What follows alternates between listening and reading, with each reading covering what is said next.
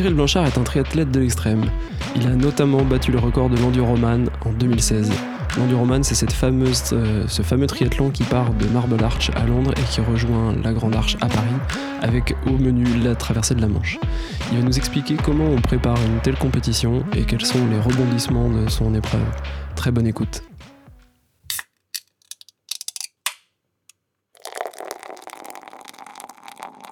T'as peur d'avoir mal.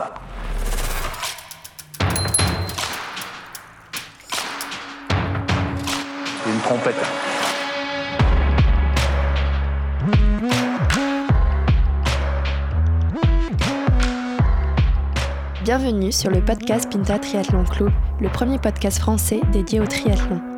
Dans chaque épisode du PPTC, vous retrouverez des interviews, des conseils et des actualités sur l'univers du triathlon.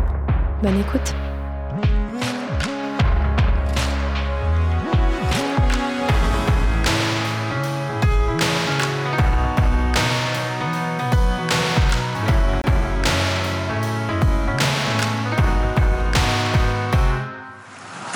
24 dans les... Mais même, même, si, même quand j'avais pèleriné, avec ça, j'aurais craché dessus.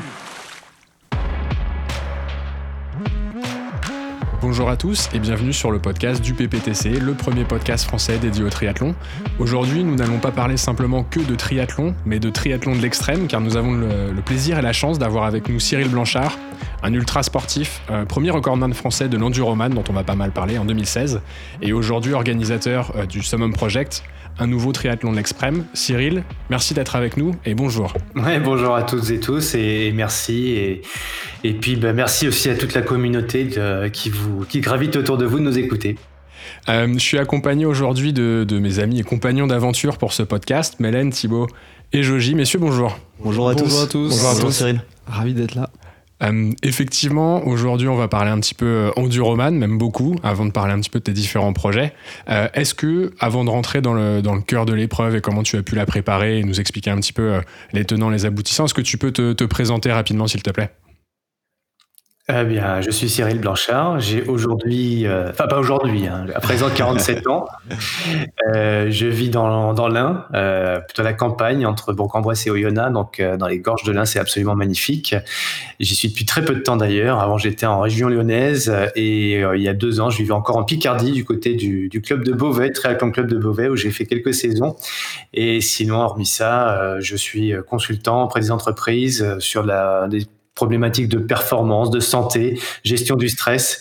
Et donc j'interviens pas mal euh, pour faire des parallèles entre le sport, la performance, mais aussi le bien-être euh, des salariés et, du dirigeant dans l'entreprise. Euh, est-ce que tu peux nous expliquer un petit peu comment est-ce que tu as commencé le sport quand tu étais plus jeune? C'était quoi le, premier sport que tu as pratiqué? Est-ce que tu es rentré tout de suite avec le triathlon par exemple? C'était, euh, c'est une obligation pour moi de faire du sport. C'est pas moi qui suis au sport, c'est lui qui est venu à moi. Euh, c'est le judo, hein, pour le coup. Bah, fallait m'inscrire à un club de sport parce que euh, j'avais des problèmes de souffle je suis né avec un, de l'asthme et avec un souffle au cœur. Et donc, mes parents ont cru bon de, m'inscrire euh, voilà, dans un club de sport pour euh, bah, faire, faire un peu palpiter ce, petit cœur qui, qui battait pas super bien. Et, donc, euh, voilà, j'ai commencé avec le judo. C'était pas une bonne idée parce que sur les tatamis, il y a les acariens et je respirais pas bien du tout. Donc, je suis ah C'est pas une bonne choix. pour le coup, c'est assez cardio en tout cas je garde, un bon souvenir du judo plus pour la, camaraderie, les valeurs, euh, mais pas pour le sport lui-même. Pour cette raison-là, mais aussi pour une autre raison, c'est que j'aime pas trop me battre contre contre l'autre en fait. donc après, euh, euh, les, mes parents ont trouvé une autre alternative, ils m'ont mis dans l'eau, ils m'ont mis à la natation, et là j'ai kiffé. Allez, pas de problème d'acarien. non, c'est clair. Ah puis pour développer le cardio là, c'est pas mal effectivement. Tu changes de milieu et tout, c'est plutôt pratique. Ouais, donc je me suis retrouvé dans l'eau euh, et moi ce qui m'emballait dans l'eau c'était de faire des apnées. Et là pour le coup, euh, ayant un souffle au cœur, bah, je faisais des apnées, je sais pas, sans m'en rendre compte, hein, je m'amusais à ça, aller plus loin, plus profond euh, et respirer, enfin retenir ma respiration le plus longtemps possible. Et je sais pas, j'avais 6 ans, ma sœur me chronométrait et je devais aller à je sais pas 3-4 minutes très très enfin très très rapidement, très gamin, je, je me suis repassé dans, dans l'apnée en fait. Mais comme j'étais en, en, région parisienne, je pouvais pas faire de l'apnée puis je, je connaissais pas ça, j'ai découvert ça quand j'ai vu le Grand Bleu après.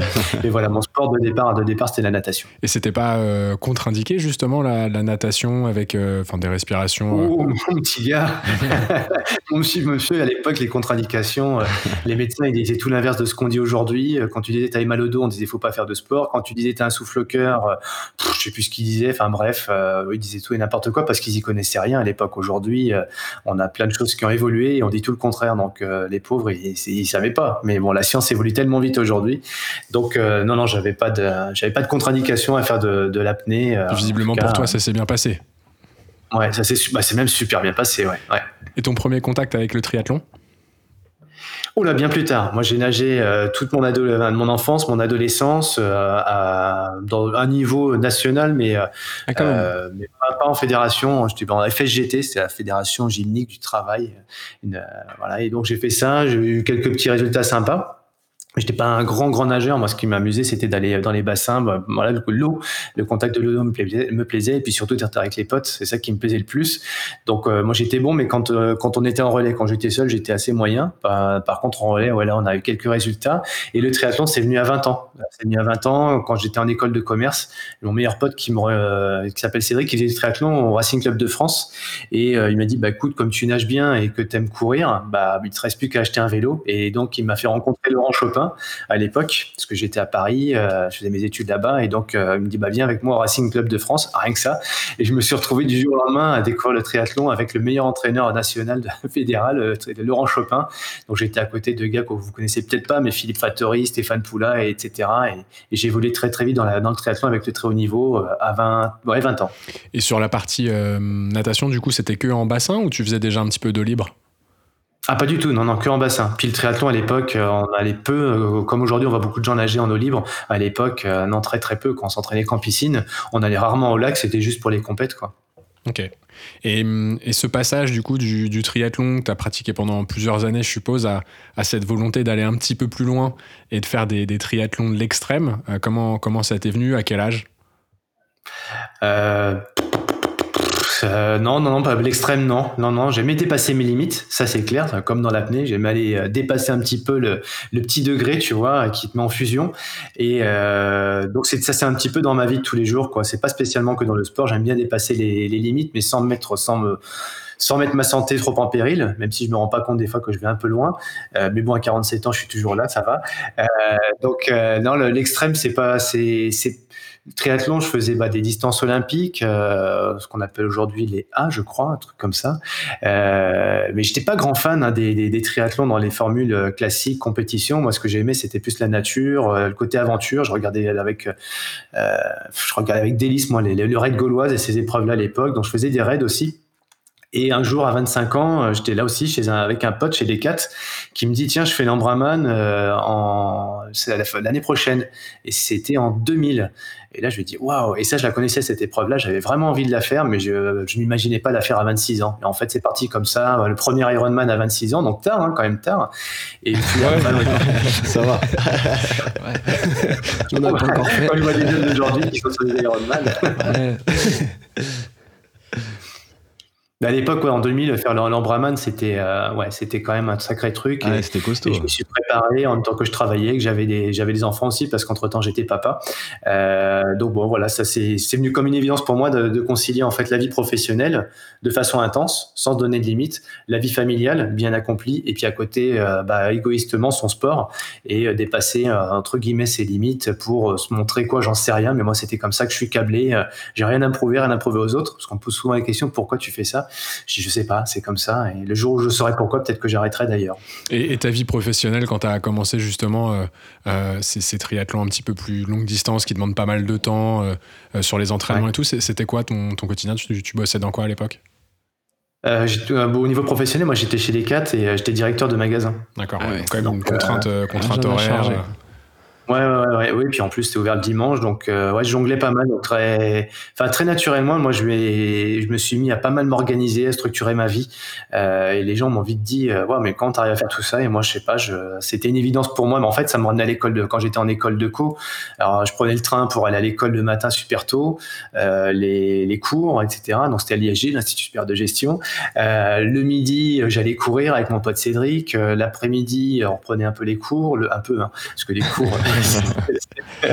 J'ai beaucoup bossé, en prépa HSC, mais après, ça va. Hein. Euh, même s'il y avait des, des, mémoires et des stages. Après, en fin d'après-midi, j'allais bosser chez, euh, chez GoSport, puis après chez Decat. Et puis après le boulot, j'allais euh, m'entraîner à, à, la piscine, donc à Lota, je crois, dans le 14e, avec Laurent Chopin. Et puis après, où c'était les courses à Suffren, au stade Suffren. Enfin bref, et je rentrais le soir à 22h à la maison.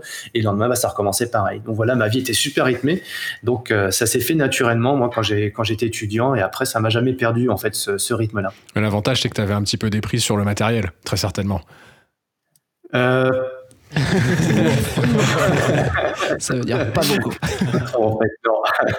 non. non, c'est pour ça que je bossais d'ailleurs, en plus des études et du sport, il fallait que je bosse pour pouvoir financer mes études. Et en plus de ça, bah ouais, mon matos, parce que acheter un vélo, euh, c'était un vélo assis à l'époque, hein, mais un Reynolds, je crois, mais il fallait quand même le financer, le machin, quoi.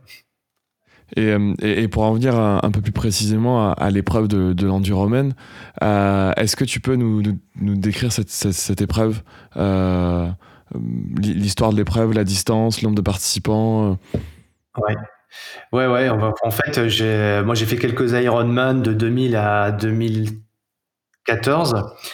Euh, je faisais une année sur deux un Iron, un, triathlon, quoi, un gros une grosse épreuve, et puis l'année où je faisais moins de choses, ça me permettait d'être plus concentré sur le boulot et, sur la famille aussi.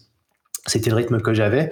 Euh, et puis en 2014, ouais, en 2014, ce qui se passe, c'est que j'ai 40 ans et je vais faire le Norseman. Donc je m'y inscris, je suis pas pris, euh, flûte, donc tirage au sort. Après, je dis bon bah tant pis, je vais faire l'Altriman, pas pris non plus. Donc je suis vraiment contrarié, quoi. Vraiment parce que moi j'aimais ces, je trouvais vraiment ces épreuves superbes, quoi. Comme l'UTMB que j'ai fait en 2007, des épreuves certes où il y a beaucoup de monde, mais euh, c'était encore une période où il n'y avait pas autant de, médiatisation qu'aujourd'hui. Je parle de l'UTMB en 2007 et même le Norseman dans les années 2010 au tout début, c'était pas encore super médiatisé, mais déjà déjà c'était sur des tirages au sort. Et donc j'étais super contrarié. Donc j'ai fait quand même l'Altriman des Pyrénées, qui était une belle épreuve, mais il y, a eu, voilà, il y avait un truc qui n'était qui, pas passé quoi, pour mes 40 ans. Donc et cette même année, je vois euh, par hasard sur un réseau social Enduroman, je connaissais pas, hein, j'avais jamais vu ce truc-là, et je vois donc une épreuve entre Londres et Paris, courir 140 km, traverser la Manche à la nage, et après finir en vélo. Euh, Pourquoi pas?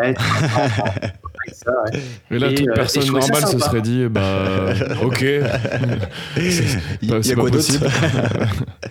Parce que je trouvais sympa, c'était déjà d'une, c'est que le, point d'arrivée n'était pas le même que le point de départ. Donc ça, c'était le côté un peu aventure. Hein, c'est pas une boucle. Euh, bon, la, manche à la nage, je sais pas pourquoi. Euh, c'est un truc qui, qui c'est un peu comme Philippe Croison, quoi. Moi, Philippe Croison qui a tracé la manche à nage, alors que c'est quelqu'un qui a ni bras ni jambes. Euh, il sait pas pourquoi c'est le truc lui est tombé dessus, mais il y a quelque chose qui vibrait quand il a vu découvert ce machin-là. Il s'est dit, je le ferai. Moi, c'est un peu pareil. Je sais pas pourquoi la manche à la nage, c'est un truc qui m'intriguait. Euh, il y en a, c'est l'Everest, l'autre c'est le Mont Blanc, enfin que sais-je. Et, euh, et moi, c'est de traverser la manche à la nage. Alors, je suis pas du tout fait pour. Je suis assez euh, sec. Donc, en général, pour traverser la manche à la nage, faut être un peu épais. Mais voilà, il y a un truc qui vraiment vibrait en moi quand j'ai vu ça. Et l'année suivante, en 2015, je me suis dit, je m'inscris. Et là, j'ai découvert le truc parce que les distances, je les connaissais. Par contre, je croyais qu'on faisait ça en, comme une, épreuve en ligne à 5, 6, 10, 15. Non, en fait, c'est, euh, c'est une personne à la fois. Et de juin jusqu'à fin septembre, c'est euh, chaque semaine un athlète et du monde entier. Donc, les gens viennent du monde entier pour faire ce truc un peu barré. Pourquoi? Parce que euh, bah parce qu'en fait, traverser la Manche à la c'est, l'épreuve la plus dure en matière d'en, en eau libre. Et en plus, il y, bah, a un mec, un, Anglais, qui en 2001 a décidé de faire cette épreuve-là. Et puis, euh, bah, c'est cette épreuve, euh, finalement, il l'a institutionnalisé quelque part parce qu'il y a de plus en plus de monde qui s'y sont inscrits. Et, moi, quand je vois en 2015, pas un seul Français l'a terminé, je dis ah. Est-ce que je serais pas le premier Ce serait sympa. Et du coup, quand tu, en 2015, quand tu penses à faire cette épreuve, pour récapituler, tu as fait euh, un premier Ironman quand tu étais relativement plus jeune, l'Altriman. Euh... J'en ai fait pas mal des triathlons. Hein. J'ai fait, enfin, des Ironman, euh, je sais pas, j'en fait une petite dizaine, quoi. Ok, tu en avais une petite dizaine quand même à ton compteur avant de, de te dire, tiens, je vais faire ça. Ouais, non, non, j'avais fait quelques-uns quand même. Euh, j'avais fait aussi bah, quelques ultra trail, quelques raids euh, sur des, des, épreuves de longue distance. Moi, ce que j'aime, c'est la longue distance en fait. Hein. C'est ce qui me plaît, le côté aventurier euh, et euh, le côté un peu route, un petit peu dénudé, quoi. Là où dans les tris classiques, en fait, il y a beaucoup de matériel, beaucoup de de tout ce qui est autour de, de, de, de l'être humain, quoi, de matos, et c'est pas, c'est pas trop le truc qui me fait vibrer, moi, ça. Et tu parlais sur, sur l'inscription, enfin, tu t'es inscrit pour participer. Comment, comment ça se passe? Il y a, Tu t'inscris sur comme, comme si c'était une épreuve classique de, de triathlon ou c'est tu dois contacter directement l'organisateur? C'est ce que je croyais. Non, au cas où il y a des auditeurs qui veulent s'inscrire la semaine prochaine, tu vois, qu'ils aient les, les, astuces. Ouais. Moi, je pense que c'est un peu la croisée des, entre un triathlon et un, un triathlon classique pour s'inscrire, mais c'est un peu aussi un, la Barclays. En gros, tu fais d'amour euh, au, euh, au, à l'organisateur. Alors, il demande pas une lettre d'amour, mais forcément, faut, faut y mettre tes intentions. Euh, il t'écoute. Euh, alors, faut parler anglais, c'est quand même mieux déjà. C'est un peu comme le Norseman, il faut quand même parler l'anglais quand tu fais ces épreuves-là. Il fait bon.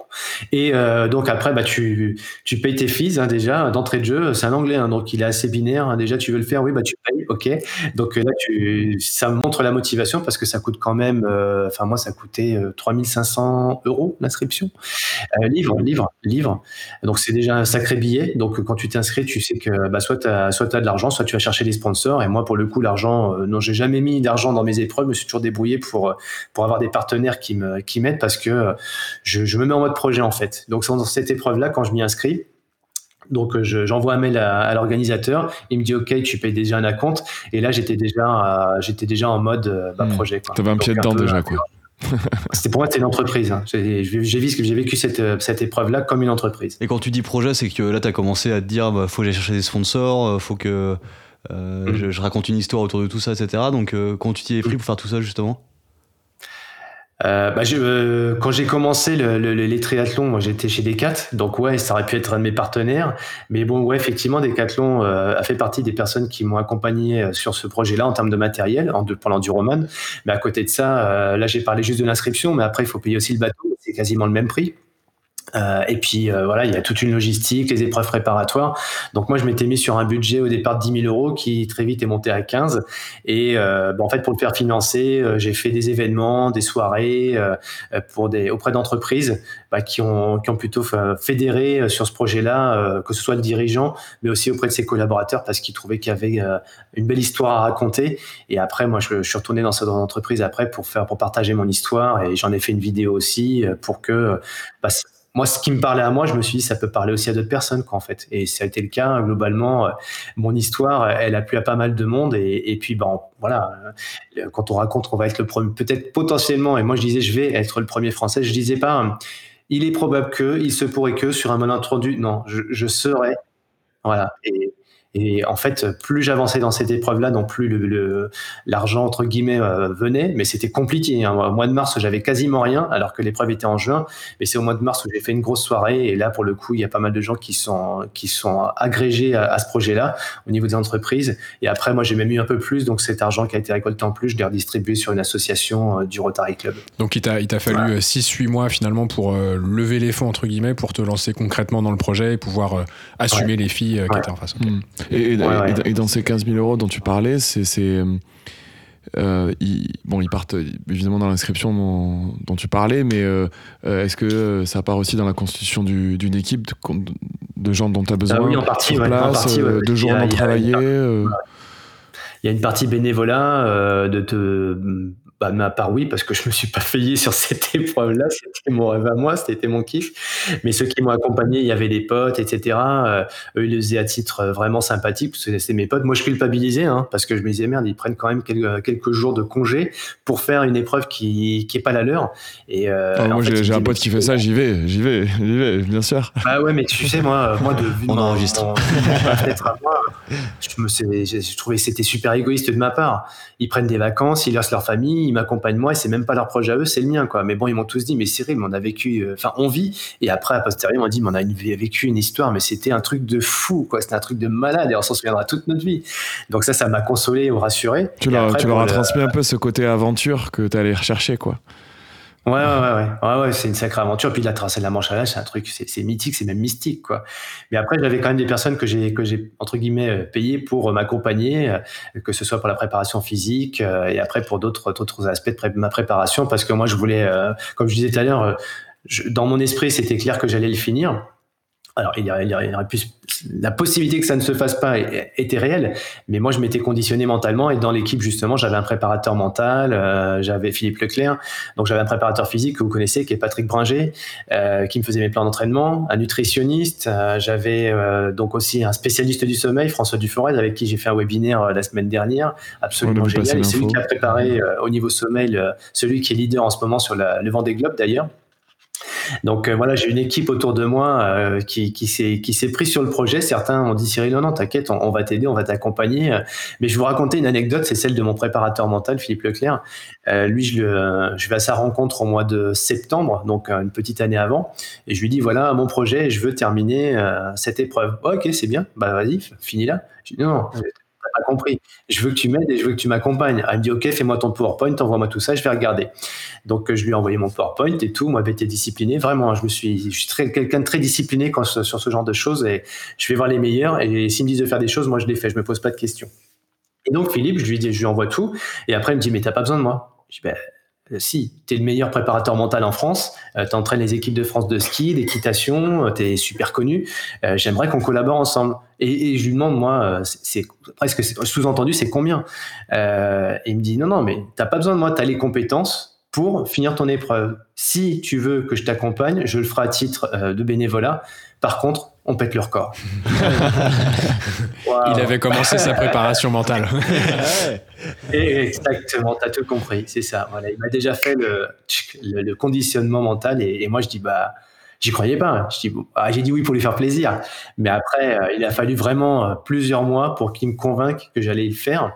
Et autant j'étais sûr que j'allais le finir dans ma tête parce que je m'étais conditionné tout seul et lui m'a conditionné pour battre le record. Et quand je, quand je prends le départ euh, le fin juin, dans ma tête, tout le monde m'a dit, mais c'était évident que tu allais le battre le record, quand on le savait tous. Du coup, c'est une équipe de quoi? 6-8 personnes qui t'entourent au moins, je sais pas, une fois par semaine bah Déjà, j'avais 5 personnes qui m'ont accompagné pendant, mhm. des, potes, hein. et puis des gens que j'ai rencontrés pendant la même préparation. Jean, qui est, mon ostéo, qui est devenu mon ostéo sur cette épreuve, il me dit, à, je sais pas, à 5 mois, il me dit Cyril, je veux venir avec vous. Je dis arrête Joe, tu peux pas me faire ça. Attends, tu, un ostéo, quand on sait comment ça gagne sa vie, un ostéo, euh, c'est pas évident d'avoir une clientèle. Euh, et lui, il me dit, je vais te prendre 3, 3 4 jours pour t'accompagner. Je dis, non, attends, le cadeau, quoi. Et moi, j'en pleure, presque, quoi. Il me dit, si, si, mais je veux vivre ton aventure. Et donc, il est venu, il en faisait partie de cette équipe-là. Donc, j'avais euh, mon meilleur pote qui était là, ma femme, Laurence, qui était là. Et, et puis après, bah, tout le reste de l'équipe, c'est ceux qui m'ont préparé avant, mais qui n'étaient pas là pendant. Et puis il y a ceux qui étaient là après pour boire un coup pour fêter la victoire. Ils étaient plus nombreux. C'est les plus malins, ça. On serait venus là, nous. ouais, c'était chouette aussi, remarque. Et, et en logistique, c'est quoi euh, à préparer pour, euh, pour le jour de l'épreuve? Parce que déjà, donc évidemment, donc ça part de ça part de Londres, donc il faut euh, déplacer le, matériel, les équipes, etc. Ensuite, il y a la partie traversée avec le bateau. Il y a des, des contraintes par l'organisation sur tout ce qui est sécurité, je suppose, surtout à ce moment-là? Ouais, bah, tout ce qui est sécurité, euh, grosse logistique, c'est l'organisateur hein, qui, euh, qui fait financer ça, qui fait payer ça par l'athlète. Et après, bah, l'athlète, il vient avec son matériel classique de triathlon, plus sa nutrition, euh, son staff, et après sa voiture, son, son camping-car. Enfin, chacun fait sa propre, sa propre logistique après, selon les règles qui sont établies par, par l'organisateur de l'enduroman. Donc, c'est moi, c'est voilà dans ma partie budget sur les 15 000, j'avais euh, j'avais j'avais aussi mes stages de préparation. J'avais fait un stage d'une semaine avec euh, Hermelin euh, du côté du côté d'Aix. J'avais fait pas mal de choses, la préparation à Montpellier pour la nage en eau libre avec Jacques. Et puis, euh, puis voilà, donc ça, ça, ça, chiffre super vite en fait. Hein. Donc moi, je m'étais dit, euh, je me suis mis vraiment en mode entrepreneur. Comme, comme j'étais chef d'entreprise depuis 2010, je dirais j'ai une grosse boîte. Bah là, j'ai fait pareil. Hein. Je dis tiens, je vais mettre un peu de talent d'entreprise dans ce projet-là, plus mes, mes facultés sportives. Et puis j'ai un projet qui va être juste génial. Quoi. Et pendant cette période-là, tu, tu travaillais encore ou euh... ouais, je travaillais. Ah oui, je pouvais pas ne pas travailler. Hein. Donc fallait que. Il n'y a pas eu un moment. Il y a pas eu un moment où tu t'es pris des, des, des, jours malgré tout pour euh, pour la fin de la prépa ou pas du tout quoi tu, tu travaillais en même temps Ah ouais, non, non, je, travaillais. Par contre, euh, Patrick euh, Abringer m'avait dit Cyril, on se prend deux semaines en off. Enfin, tu te prends deux semaines en off. Donc, dans ton agenda, tu te prends, tu travailles pas, tu fais pas de sport pendant deux semaines. Pas d'affilée, mais sur deux fois une semaine. Donc, euh, histoire de couper et de pas tomber dans une routine, parce que il y a l'effet grisant de l'entraînement et après on se surentraîne.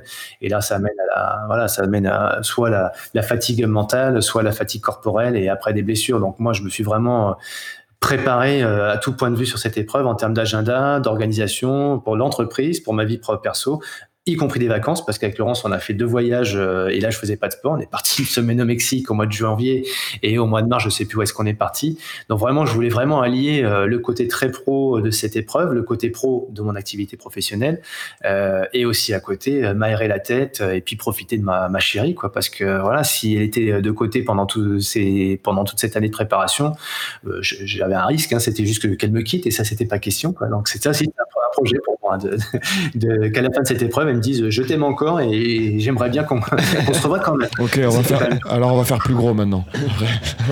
Et, et est-ce que tu te prépares euh, physiquement différemment euh, de, de tes prépas Ironman classiques T'avais changé un petit peu tes, Hmm, tes Pas vraiment, non, parce que dans ma préparation, j'avais euh, j'avais des, des, des séances de VMA, des séances de PPG, des séances de physio, de, enfin tout, tout ce qu'on connaît quand on fait un triathlon ou quand on, quand on prépare un triathlon ou quand on prépare euh, une, euh, un UTMB ou que, que je ne sais quel ultra trail.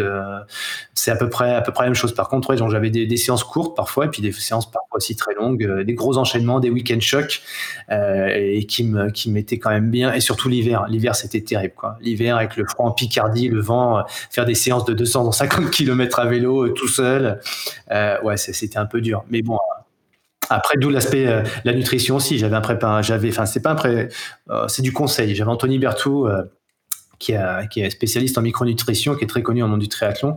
Euh, Anthony m'avait euh, fait euh, m'avait sensibilisé sur la nutrition, sur la micronutrition, et dont je complétais beaucoup pour justement limiter les, bah, l'effet carence lié à l'entraînement et lié à cette année ultra remplie où je dormais à 6 heures et quart par nuit, parce que j'avais protocolé aussi mes nuits euh, avec le médecin du sommeil, François Duforêt. J'avais fait une étude sur ma, mon sommeil, etc. Il m'avait dit 6 heures et quart de sommeil, tu, tu récupères. Si tu as un sommeil qui est, qui est profond, Ah qui est très récupérateur, tu as de la chance. Donc euh, voilà.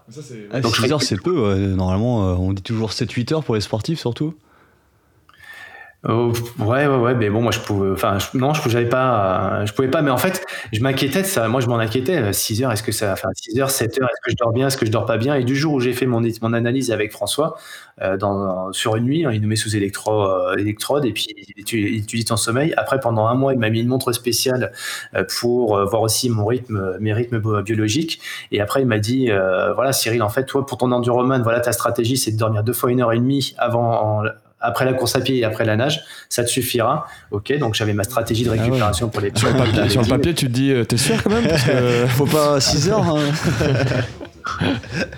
Non, non, et puis même pour les nuits d'ailleurs, il m'avait dit 6h15, tu as un sommeil qui est profond, qui est, qui est très récupérateur, euh, ça te suffit. Et le fait qu'il m'ait dit ça, en fait, ça m'a rassuré. Et d'un seul coup, voilà, c'est dès que tu as mesuré, en fait, en fait, ça de façon générale dans la vie, moi, c'est un des enseignements que je, que je tire de cette épreuve-là, c'est quand tu mesures les choses, ça laisse plus de place à je crois que, euh, il semblerait que, euh, je m'inquiète de, il n'y a plus de ça. Oui, tu t'es Tu mesures, tu t'es bien entouré avec. euh, l'objectivité des choses. tu t'es bien entouré avec des professionnels qui savent de quoi ils parlent, entre guillemets. Donc ça te, ça te cochait la case confiance sur ce sujet, c'était traité, t'appliques et puis euh, tu te concentres sur autre chose. quoi.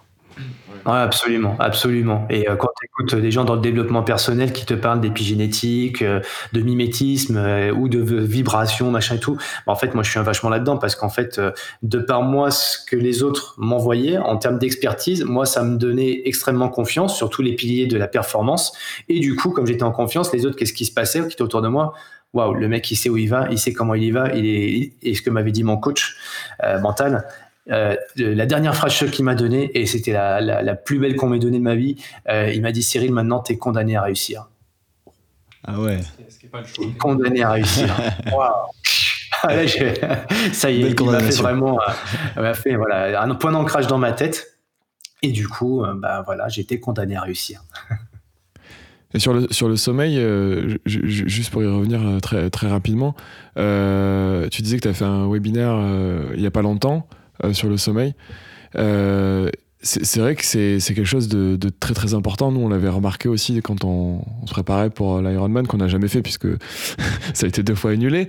Euh, mais c'est vrai qu'au bout d'un moment, avec la charge d'entraînement, avec le travail, le sommeil euh, euh, est difficile. C'est difficile de s'endormir, c'est difficile. Enfin, une séance où on se réveille un matin et il faut aller courir et on est fatigué, ben, honnêtement, on le ressent directement sur sur la performance C'est c'est absolument fondamental. En fait, le, pour être bien éveillé la journée, il faut bien dormir la nuit. Alors les gens disent bah souvent euh, je vais passer une bonne journée, du coup je vais bien dormir. Moi je fais le, je suis sur l'effet inverse. Je pars de la nuit pour passer une bonne journée. Et après, je suis sûr, voilà, est-ce que c'est la poule qui fait l'œuf et c'est l'œuf qui fait la poule? Bah Là, pour le coup, moi, j'ai ma réponse, c'est la nuit qui fait une belle journée. quoi. Donc, c'est extrêmement important de savoir euh, bah, sur quel litri on dort. Euh, est-ce qu'on n'a pas des choses qui viennent court-circuiter notre, enfin, parasiter notre sommeil la nuit, euh, que ce soit de façon consciente ou inconsciente, parce que la nuit, c'est l'inconscient, hein, c'est la rêverie, etc. Et inconsciemment, on se réveille sans s'en rendre compte. Mais si l'inconscient passe du côté conscient, c'est là que ça devient problème. Ah, je dors pas bien, je vais pas m'endormir, etc. Donc c'est moi c'est absolument capital et si j'ai une vie aujourd'hui bien remplie dans les journées, c'est parce que mes nuits sont assez courtes, mais elles sont surtout très efficaces. Et voilà sur moi j'ai une petite chaîne YouTube hein, qui est juste là pour partager euh, euh, justement ce genre de choses. C'est assez c'est technique, c'est accessible, mais en même temps c'est vu avec des personnes qui sont quand même de notoriété. Et donc, bah, si vous allez sur la chaîne YouTube Cyril Blanchard, vous verrez, il y a un webinaire avec euh, François Duforez. Et il est, voilà, et on partage vraiment nos, sa science et moi ma pratique de euh, l'optimisation du sommeil. On va aller écouter ça alors. Ouais, c'est un vrai sujet. je me souviens, quand on faisait la, prépa pour le marathon, j'avais souvent du mal à m'endormir parce que je me posais beaucoup de questions sur est-ce que je m'entraîne bien, est-ce que je fais les bonnes séances, est-ce que. T'es trop stressé, Mélène. Exactement. Non, mais c'est vrai que c'est souvent quand on est sur, on se rapproche de l'épreuve, on a tendance à mal dormir et du coup, bah, on saccage un peu les séances d'après. Donc, euh, s'il y a des petites bah, astuces pour bien dormir, euh, c'est fondamental une fois de plus. C'est je me pose des questions. Donc, si on se pose des questions, par définition, on n'est pas dans la confiance absolue en tout cas. Et donc, euh, quand tu arrives sur une épreuve où tu es absolument confiant en toi et sur tes capacités parce que tu t'es préparé dans ta tête, bah, tu te poses pas de questions. Une fois de plus, tu es condamné à réussir. Ça ne peut que marcher parce que tu en es convaincu de l'intérieur.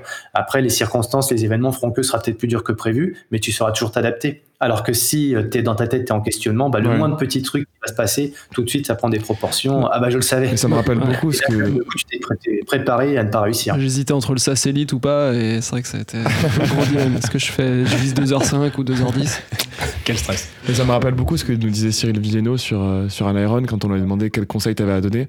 Et euh, mm. je me rappelle, il a dit, je me rappelle plus exactement ses mots, mais il a dit quelque chose comme bah, pas se dire quand on a un moment de mou que ça va ça va pas aller, ça va être difficile, etc. Faut toujours être positif dans sa tête et toujours se dire que ça va, qu'on va y arriver. Et c'est le truc dont il, nous a. C'est pas le truc pour moi. Euh, c'est Cyril est absolument, euh, c'est un mec. Qui est, doué et bien en plus de ça qui est très fort et qui est un gros travailleur moi je me suis déjà entraîné quelques fois avec lui. Et euh, franchement je suis très très loin derrière. Maintenant euh, moi je suis pas très bon physiologiquement. J'ai pas une grosse VO2 max vous en doutez avec mes problèmes cardiaques. Euh, j'ai un petit entrejambe donc ma foule elle est pas très belle. Il faut que je la rende efficace quoi. Sur du long ça va à peu près donc sur du court je suis vraiment très très nul. Donc moi en fait je compense ma mes incapacités physiologiques physiques en tout cas par le mental. Et bah en fait en, en en course, on peut, enfin, moi, je considère qu'on peut pas dire euh, tout est, je vais, tout est positif, etc. Parce qu'en fait, euh, et Cyril le sait très bien d'ailleurs, c'est que lui, il se prépare aussi mentalement. Et tout ce que tu, toutes les questions, toutes les, ce conditionnement positif que tu as, que tu dois avoir en course, si tu l'as pas fait à l'entraînement, ben, il peut pas se reproduire en course tu fais tes gammes à l'entraînement, donc tu cours, tu courras bien pendant la course. Ben, le mental, mental, d'un point de vue mental, c'est pareil. Si tu t'es pas conditionné, si tu n'as pas fait tes visualisations préalables, bah forcément en course, bah c'est une tiens, qu'est-ce qui se passe? C'est des surprises, des nouveautés, et t'as pas la bonne attitude parce qu'en fait, tu t'es pas préparé. Donc c'est des automatismes à acquérir. Et ça, ça se prépare. Ça se prépare justement avec de la visualisation, de la respiration, de la méditation, etc., etc. Et euh, moi, j'ai euh, j'ai la chance de côtoyer. Enfin, c'est un pote, Cédric Fleurton, et lui, m'inspire énormément de ce point de vue-là parce que c'est un gars qui a une hygiène de vie absolument géniale. Ça n'empêche pas de prendre une bonne bière comme vous en ce moment d'ailleurs. Mais c'est de l'eau, euh, hein,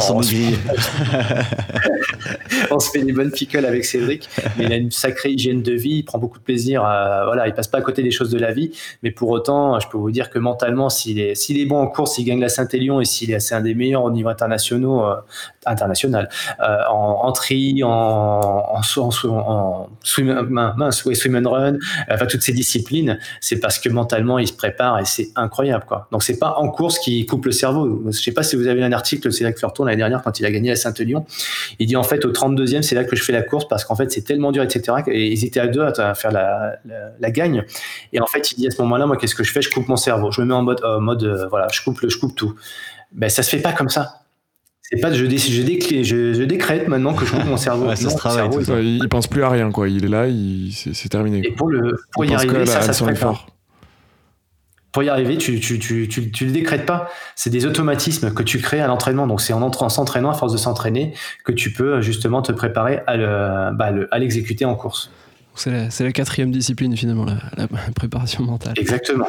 Et- Beaucoup de disciplines. Et pour revenir du coup sur le- le- l'enduroman, au final, c'était quoi que, comme objectif que tu t'es fixé Plutôt de le finir euh, d'être- ou d'être recordman? À moi, mon objectif à moi, c'était de le finir, c'est euh, d'être le premier Français à le terminer. Mais fra- franchement, franchement, je, je me suis préparé. Euh, tout, je- mon, mon coach mental, je le voyais et je le, je le sollicitais régulièrement. J'ai envie de dire même, je le harcelais pour le voir, pour lui, pour qu'il me réponde à des mails, pour faire le matin. Je l'appelais à 7 heures. Tiens, Philippe, est-ce qu'on se peut faire un check au téléphone et tout Et à chaque fois, il me donnait des exercices à faire. Et ces exercices, je les faisais quoi. Et moi, je, moi, je- c'est là que je, j'ai j'ai envie de péter une gueulante, tu vois. Euh, quand je vois tous les sportifs français qui se plaignent, ouais, c'est pas normal, j'y arrive pas, euh, que ce soit les tennismen, euh, dans plein de sports, on voit des Français qui, sont, qui ont un talent fou, mais qui qui sont pas un numéro un. Quand ils sont numéro un, ils le sont une fois, puis après, ils le restent pas. Bah, en fait, tout simplement parce qu'il n'y a pas de discipline. Tu as dit tout à l'heure, tu as lâché le mot discipline, mais la première des disciplines, c'est de faire preuve d'humilité, d'écouter le coach, de faire ce que dit le coach, et peut-être par, contre, de savoir écouter ce que disent tous les coachs. Il n'y a pas que le coach euh, préparateur physique. À côté de ça, il y a plein d'autres euh, d'autres personnes qui peuvent t'accompagner. Et à partir du moment où tu vas voir les meilleurs, en tout cas ceux qui sont crédibles, et que tu écoutes ce qu'ils disent et que tu fais ce qu'ils disent, ben, ça marche. Le, le truc, c'est que ouais, quand on te parle de nutrition, ouais, mais euh, j'y crois pas trop ci, j'y crois pas trop ça. Et après, tu parles de préparation mentale, ouais, mais c'est un truc de gourou, machin et tout. Bah, ok, ok, laisse filer. Mais par contre, t'étonnes pas après que t'as pas tes résultats. Donc tout ça, ça marche évidemment. Et je vais vous dire un truc. Moi, quand je préparais l'enduroman, je, dis, je, je suis, dirigeant d'entreprise, j'ai une grosse boîte, euh, voilà, je sais comment ça marche, donc je vais chercher les meilleurs. Et j'y vais euh, parce que le projet suffisamment euh, me dépasse tellement qu'il faut que j'aille voir des gens bien meilleurs que moi. Et là, pour le coup, je me, sens tout nul. Donc Philippe Leclerc, Anthony Berthoud. Et quand je vais aller voir ces mecs-là, il paraît que t'es le meilleur, j'aimerais que tu m'aides pour mon projet. Alors il commence à me dire, ok Cyril, tu fais ça. Et moi, comme un con. Non mais Anthony, j'y crois pas au TG, au Gélule. Cyril, c'est toi qui es venu me voir. un peu con. Bah, sinon, démerde-toi, quoi. Je me rends compte que je suis, euh, C'est qui le spécialiste je me rends compte de ma débilité. Et en fait, je sais, et en fait, ma débilité, c'est pas moi, c'est pas, je suis pas né comme ça. C'est juste le fruit de mon éducation. Et ça, je vous le dis à tous. On n'a pas été éduqué euh, sur pour, pour parler de nutrition. On n'a pas été éduqué pour parler de préparation mentale. On n'a pas été éduqué pour parler pour faire des gammes. Quoique, on fait un petit peu de gamme euh, quand on fait du sport à l'école, mais c'est chiant. Euh, mais en tout cas, on a du mal à faire toutes ces choses-là et à y croire parce que ça nous dépasse un petit peu. Bah, en fait, si tu te mets à croire des choses auxquelles tu n'as pas accès et que d'un seul coup tu les testes et tu vois tout le bien que ça te fait, là, ça, ça te permet de te transcender. Et justement, puisque le sujet du jour, c'est euh, l'ultra, dépasser ses limites, etc., bah, si à un moment donné, tu veux dépasser tes limites, il va falloir croire à des choses auxquelles tu n'as peut-être pas accès au quotidien et sur lesquelles beaucoup de gens croient- ne, croient pas, en fait. Et, qu'est-ce qu'un finalement un préparateur mental va, va t'apporter en fait? Ça va être une concrètement, ça va être Ouais. de la confiance en toi. Ça va être, euh, tu disais tout à l'heure, je l'ai je l'ai appelé, euh, je l'ai Ouais. appelé tous les soirs. de la confiance, euh, des nouveaux réflexes, euh, te déformater un petit peu le cerveau parce que souvent, forcément, comme je le disais, on est, on est tous un petit peu avec nos automatismes, nos façons de penser liées à l'éducation, liées à des traumatismes, liées à des études, etc. Et puis un jour, bah, notre cerveau, il enregistre un truc qu'un prof t'a dit ou qu'un papa ou une maman, etc. Et pour toi, c'est devenu une vérité. Sauf que c'est pas la vérité. Enfin, c'est pas la vérité. C'était sa vérité à lui.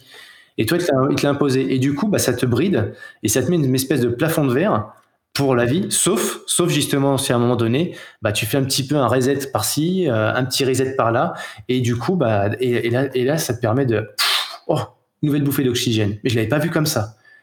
Et alors, il y a des choses que tu vas, que tu vas apprendre euh, d'un point de vue conscient. Donc, les choses sont très conscientisées. Donc là, c'est le travail d'un coach euh, traditionnel. Mais après, si tu veux faire un travail beaucoup plus fin et beaucoup plus euh, puissant, puissant d'ailleurs, il faut faire un travail sur l'inconscient on a un cerveau conscient, on a un cerveau inconscient. Et sur la partie inconsciente qui est plus subtile, plus fine, et qui nous amène au sens, le travail sur l'aspect sensoriel, euh, et eh bien là, en fait, c'est là qu'on a, tous autant que nous sommes, on a un peu de mal parce qu'on n'y croit pas. On parle de gourou, de chaman, de machin, mais c'est pas, c'est pas juste ça. Aujourd'hui, les neurosciences nous prouvent que la visualisation, euh, le travail sur la respiration, la méditation, etc., bah, ce sont des choses qui fonctionnent. Ça fait penser un peu à l'hypnose aussi quand tu parles d'inconscient. Euh, il y a des traitements pareils. Ça fait penser à À l'hypnose. À l'hypnose, euh, bah oui, bien sûr, bien sûr. Pas mal de gens qui moi, sont traités qui ont des déblocages aussi. Euh. À, me mettre en, dans, dans, des états d'auto-hypnose pour cette épreuve-là, que ce soit pour courir les 140 km, que ce soit pour nager, les 60 km dans une 14 degrés. Fallait un petit peu euh, savoir faire un peu d'auto-hypnose pour, euh, pour euh, aller au-delà un petit peu de ses, bah, de limites. Hein. Et puis après, le vélo, bon, on va pas dire que c'est une formalité, mais faire 300, enfin, un peu moins de 300 km de vélo, quand tu as fait la manche à la nage derrière, tu te dis, bon, ça va. Est-ce que finalement la participation à cette épreuve pour toi c'était un, bon prétexte pour travailler ces sujets? Euh, de, préparation mentale, etc. Plutôt que. Compris. Bah, super. Bon, bah, merci en fait, du roman, c'était pas. Bon, roman, oui, mais c'était euh, vraiment euh, une expérience de vie. Me dire, grâce à ça, je vais rencontrer des gens que j'aurais peut-être pas rencontrés dans ma vie normale pour me préparer à cette épreuve. Donc, du coup, bah, le, symbole, moi, de, ces, de des rencontres, c'était quand même Philippe Croison ce mec euh, qui, qui, traverse la Manche à la nage alors qu'il n'a pas de bras et pas de jambes, je le croise au mois de septembre de l'année la, d'avant ma préparation. Volontairement, je vais le voir sur une conférence. Je suis, ce gars-là, il, il, dépasse tout l'entendement, quoi. Donc moi, je vais faire un truc qui dépasse l'entendement justement. Donc euh, j'ai des choses forcément à apprendre de lui. Je le rencontre et, et, et puis là, c'est une expérience de vie incroyable. Tu vois son sourire, euh, son magnétisme. Tu te dis waouh, il a une énergie. Et le fait de le rencontrer, tu le ressens ça et, et, là, c'est là que je découvre le, transfert d'énergie. C'est ce mec qui rayonne et c'est pas c'est un homme normal. Hein. Il fallait c'est même une moitié d'homme et malgré que ce soit une moitié d'homme, en fait, tu, sens toute cette énergie, tu la prends quoi. Et ça te prend tout l'intérieur. Et, ça, ça se voit pas, ça se palpe pas, c'est pas réel, mais tu le ressens. Voilà, donc c'est ça que le côté inconscient, dépasser, dépasser un petit peu ses fausses croyances et tout, bah c'est ce qui m'est arrivé pendant cette préparation. Et donc oui, tu as tout à fait raison de dire que moi j'allais chercher quelque chose au-delà, parce qu'après l'enduroman, je continue de vivre, donc et tout ce que je vais apprendre pendant cette épreuve-là, avant et pendant, ça me servira après. Et, justement, euh, du coup, tu as tout mis en place pour, euh, pour cette épreuve, pour faire en sorte qu'elle se passe le mieux possible. Est-ce que tu peux mm. nous, nous, décrire un petit peu euh, le, départ, enfin un petit récit de course si tu veux, comment, comment tu l'as vécu de l'intérieur? Ouais, parce que Vous avez 60 heures devant vous là? Non, bah fais un peu plus court, mais.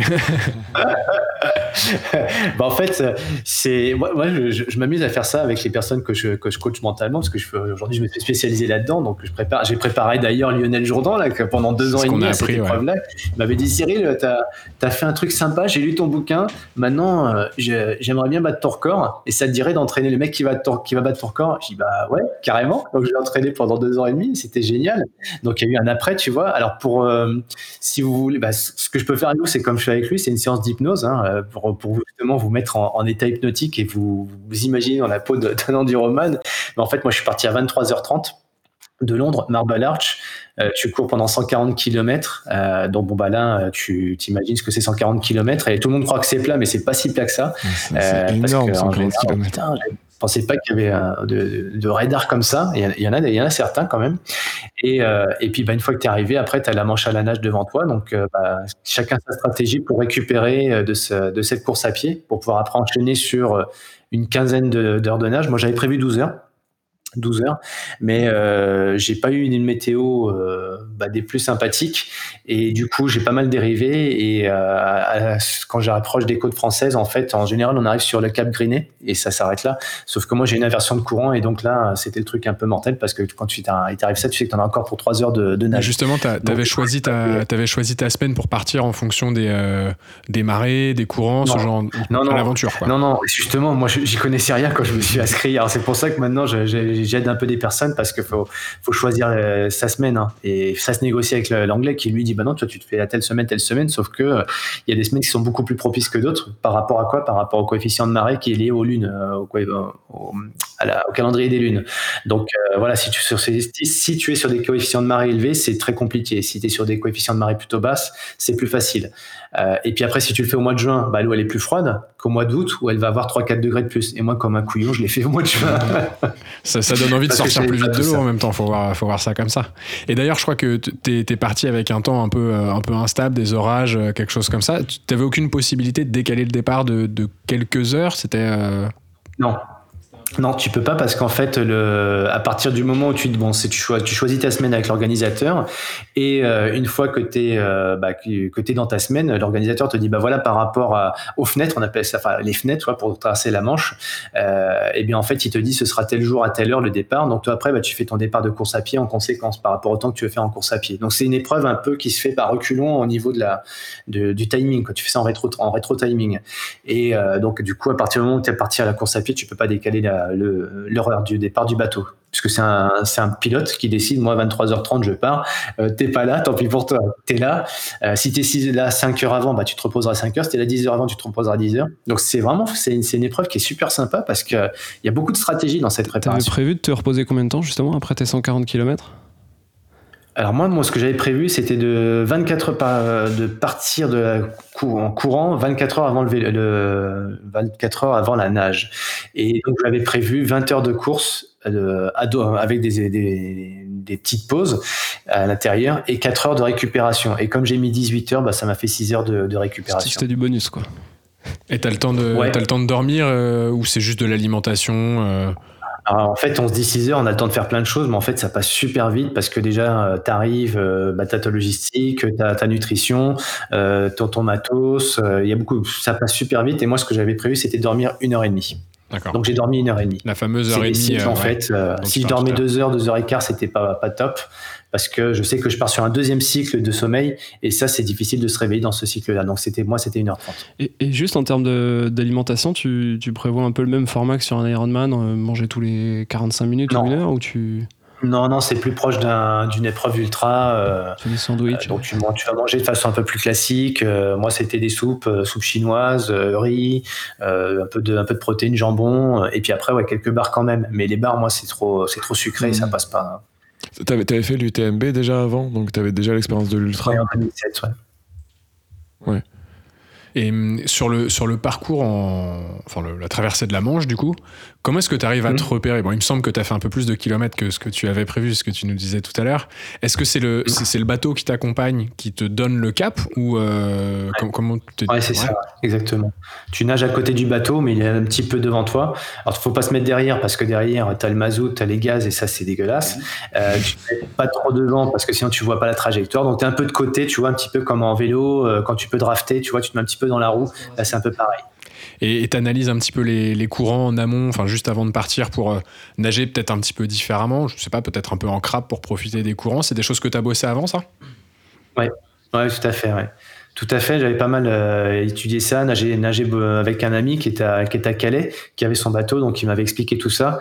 Euh, mais après, il y a beaucoup de choses que tu découvres aussi pendant la course, hein, parce que tu as beau tout préparer, euh, il y a, c'est une épreuve qui est tellement, euh, elle est déjà longue, suffisamment longue pour que tu découvres des choses. Puis le facteur météo, les courants, la technique, il y a des choses que tu découvres le jour J. Et ça, notamment, moi, c'est bah, la météo, les vagues et tout.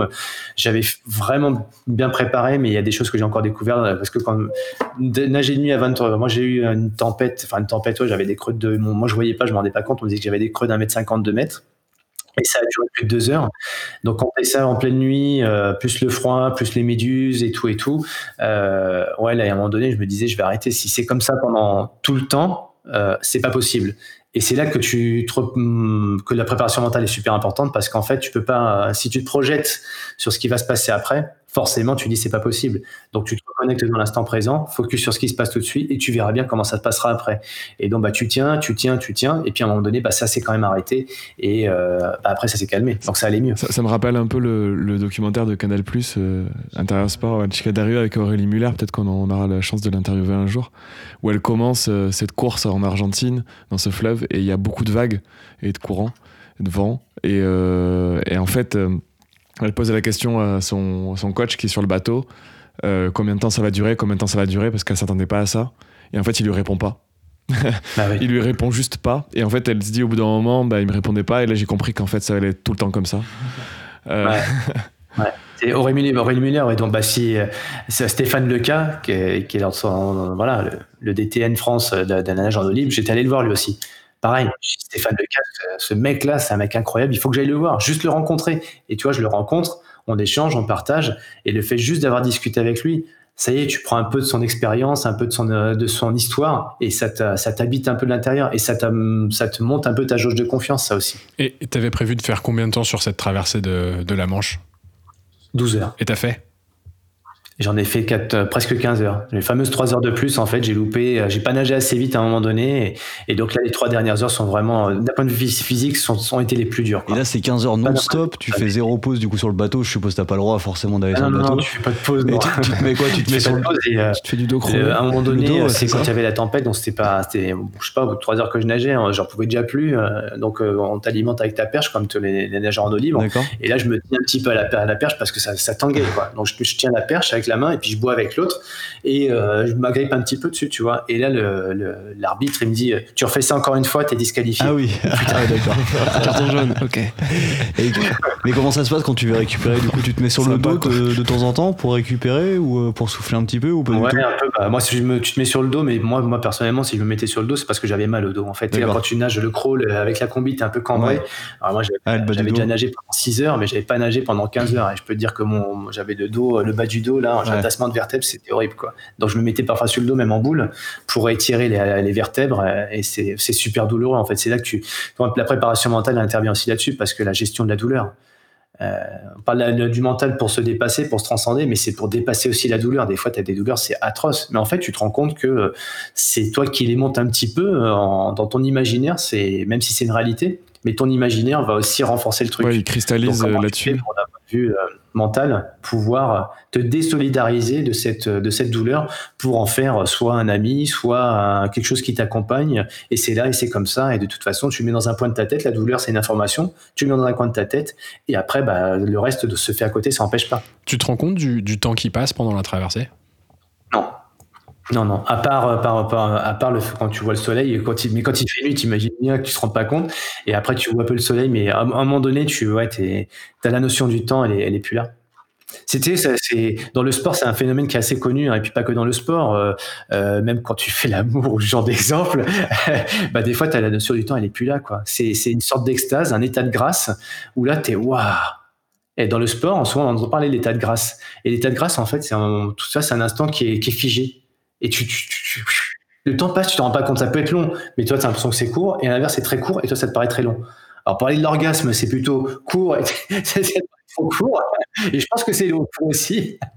Mais voilà, c'est assez, c'est, c'est, c'est ce même phénomène que, que, que- qui moi m'a tenu pendant pas 60 heures, mais pas loin. Moi, je me suis vraiment conditionné, préparé mentalement pour faire en sorte que ce, ce, ce temps ne soit ni un ami ni un ennemi. C'est juste quelque chose qui est là et que je fais, je fais sans quoi. Et, et pour la nutrition, justement, t'en parlais tout à l'heure avec euh, les, les perches. Là, c'est impossible de, de mâcher. Tu prends que des gels, tu fais quoi? Ou tu mâches quand même des trucs, t'arrives à manger vraiment normalement? Non, des choses semi, euh, semi-liquides. Ah oui. hein. Ah, pour- et Ça fait long là.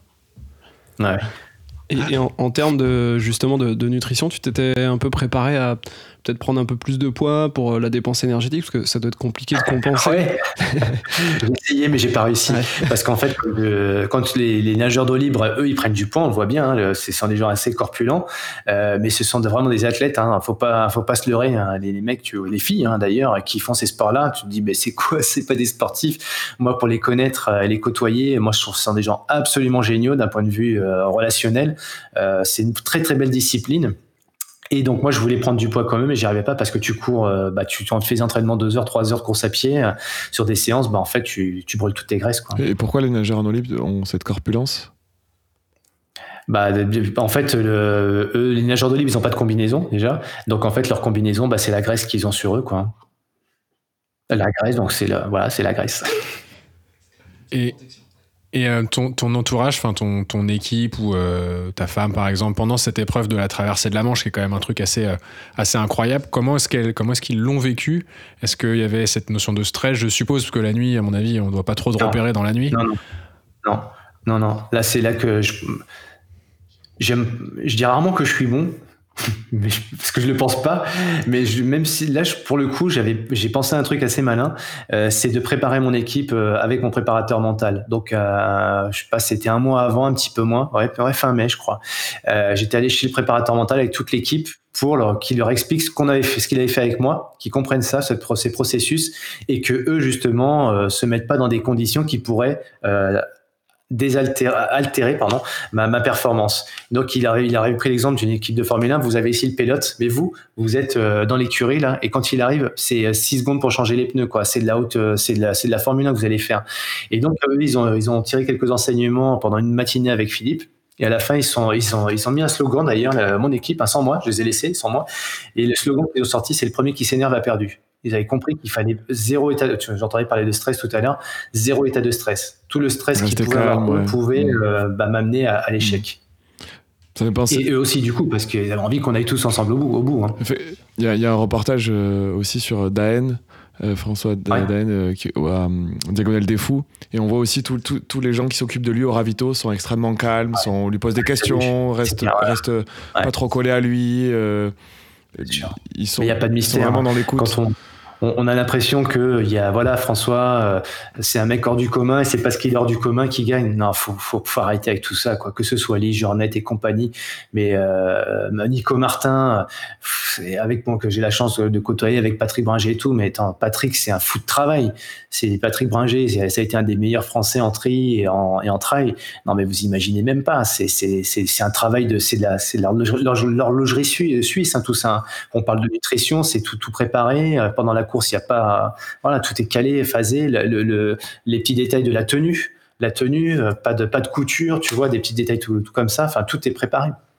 Il n'y a pas de place à la à, à l'improvisation en fait. Ouais, j'ai vu leur petit tableau avec euh, les temps de passage, euh, ce qu'ils mettent dans les sacs, l'alimentation. Le, ok, bah à ce moment-là, j'aurais besoin plutôt de chaud, de froid, de, de salé, de ouais. sucré, de machin. Tout est. Ouais. Tout est en calculé, fait, il y a, alors, après, après, ce qu'on pourrait croire aussi, et c'est là qu'il faut un peu déverrouiller le truc, on pourrait croire que bah, du coup, vous avez des psychorégies, des psychopathes, euh, etc., etc. Alors, dans la préparation, oui, mais pendant l'épreuve, c'est parce que tu es super préparé que tu peux faire euh, face à l'imprévu. Et c'est là justement pendant l'épreuve que tu fais preuve d'adaptation, de souplesse, euh, de, bah de aussi tu laisses place aux émotions.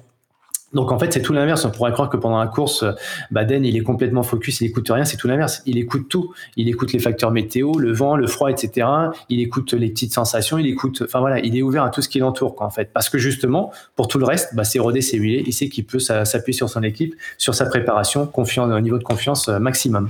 Et justement, toi, quand euh, tu vois que le courant s'inverse et que bah, tu veux avoir du rab, comment tu fais pour te, te dire, ok, bon, j'ai presque fini, j'y retourne, mais allez, je continue, c'est pas grave, c'est le. Ouais. De toute façon, je suis condamné ouais, là, à réussir. Bah, ou... en fait, euh, là, vraiment, je suis dans un état second à ce moment-là parce que moi, je suis un nageur de bras, je suis pas un nageur de jambes.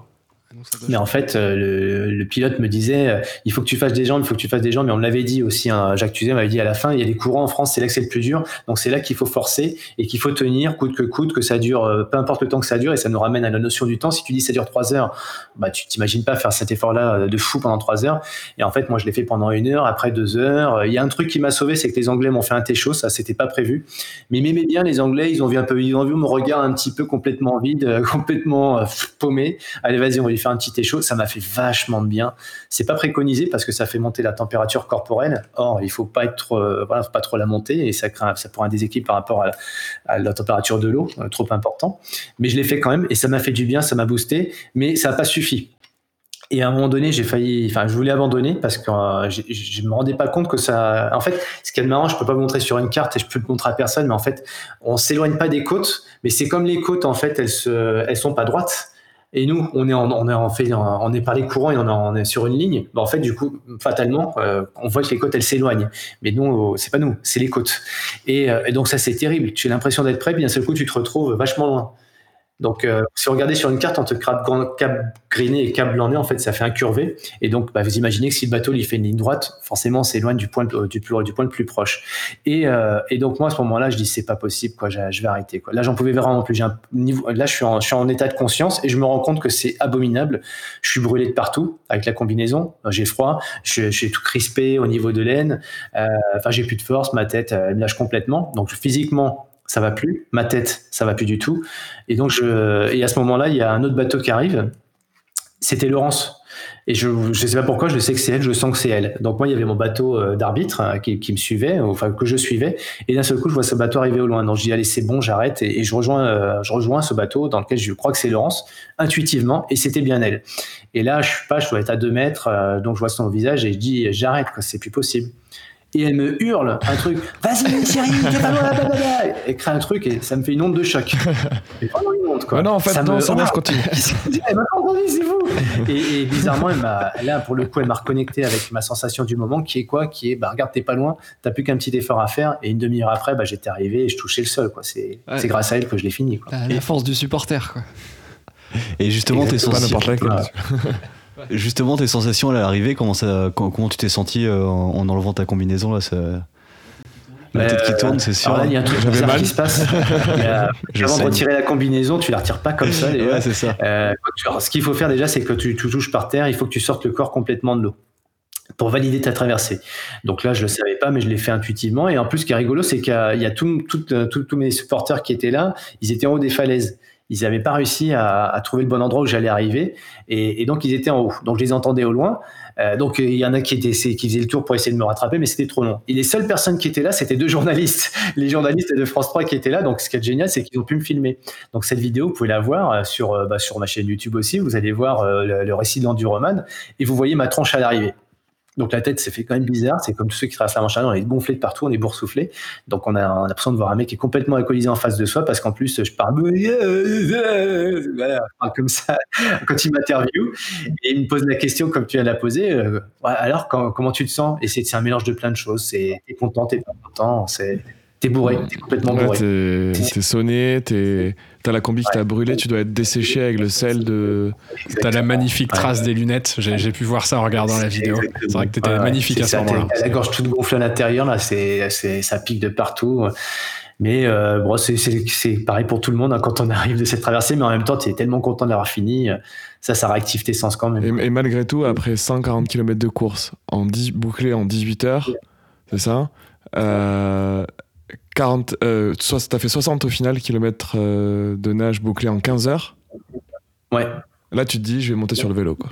Je fais une petite sieste d'une heure et demie. sieste d'une heure et demie. ce que je me dis, c'est ça y est, je suis enduroman. Là, je me dis, je suis enduroman. en fait, tu remontes sur le bateau. Le truc qui est chiant et dur, c'est qu'il faut remonter sur le bateau parce que le bateau t'emmène jusqu'à Calais. T'arrives pas à Calais, hein, t'arrives là où tu arrives. Moi, j'étais à une petite heure de, ouais, même pas une trois quarts d'heure, je crois. Donc là, je retire ma combinaison enfin. Et on arrive au port de Calais. Et à Calais, bah, tu te, moi, j'ai mon ostéo qui me rééquilibre un peu, qui me remet euh, tout ça en place. Après, et puis en fait, moi, je suis tellement content.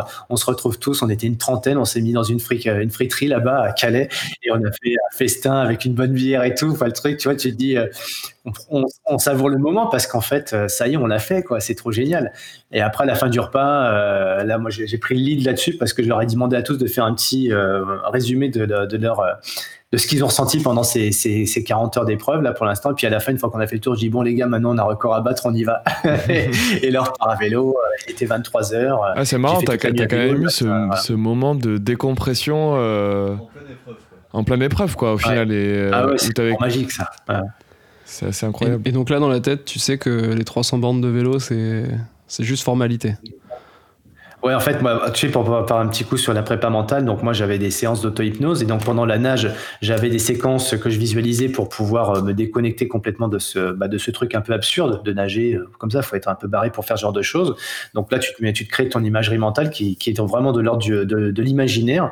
Donc euh, bon, moi j'avais mes images et sur le vélo, j'avais j'avais juste ma, ma, trois mots en tête que je voyais, que je me répétais en tête. C'était euh, c'était quoi d'ailleurs? Je les ai oubliés. Euh, aisance, confort, euh, facile. Enfin, je sais plus. J'avais trois mots en fait que je m'étais répété à tous mes entraînements en préparation de vélo, et du coup, ça me permettait d'être dans un état de, bah voilà, de bon état, l'état juste, concentré pour faire les. Euh, j'ai fait le parcours vélo en je sais pas 13h30 je crois, et euh, d'avoir à peu près 25 25 km/h de moyenne. Et donc je l'ai tenu avec ces mots magiques. Et justement pour pour répondre à ta question, tu vois la fatigue. Moi, je me mettais, j'avais mes trois mots que, vraiment hein, en permanence en boucle. Je me répétais ces mots et j'en avais, genre, je m'en étais rajouté un quatrième, c'était vigilance. Voilà, j'avais quatre mots qui tournent en boucle dans ma tête. Parce que là, le parcours du coup est pas fermé, donc euh, tu as potentiellement des voitures qui te doublent et c'est avec la fatigue, ça peut être un peu. la vigilance, ouais. Ça, j'avais pas prévu tout ça. Tu vois les stops, les feux rouges, et tu dois respecter le code, de la route.